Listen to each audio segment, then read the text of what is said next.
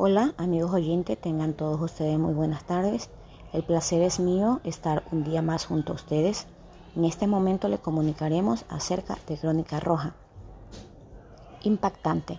En Pascuales balean, asesinan e incineran a un ciudadano. Un hombre ha sido atacado a tiros por sujetos, supuestamente a bordo de una moto. El hecho ocurrió cerca del cementerio de aquella parroquia.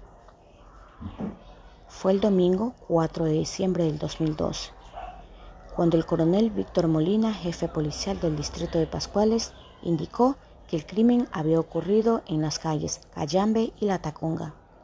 La víctima era un hombre de aproximadamente 33 años, ya que era morador de la misma parroquia, fue conocido como Jorge Luis Pérez Sánchez.